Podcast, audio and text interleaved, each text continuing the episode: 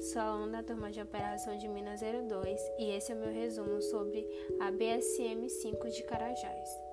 Bom, BSM quer dizer britagem semi-móvel. Essa britagem tem características de ser móvel com o passar do tempo. Ela sempre vai ser mais próxima da cava que estiver sendo trabalhada para ela. Com o tour que foi disponibilizado no vídeo, pude perceber que essa BSM é desmontada quando se abre uma nova cava ou quando ela é afastada por algum motivo.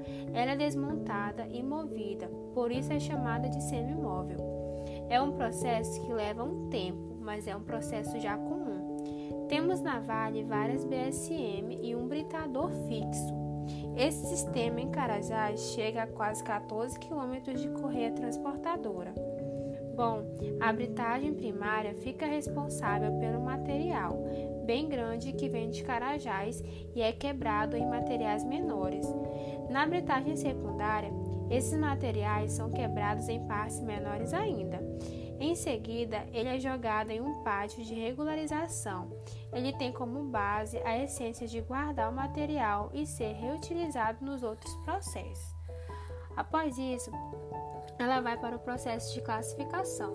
Nesse processo de classificação, o material é disposto em um sistema de peneira vibratória, até chegar ao tamanho ideal para ser comercializada. Carajás, além de trabalhar com esse material dela, também trabalha com outros materiais de outras usinas.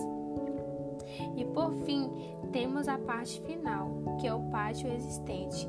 Ele ganhou esse nome porque ele é um pátio para ser utilizado no carregamento.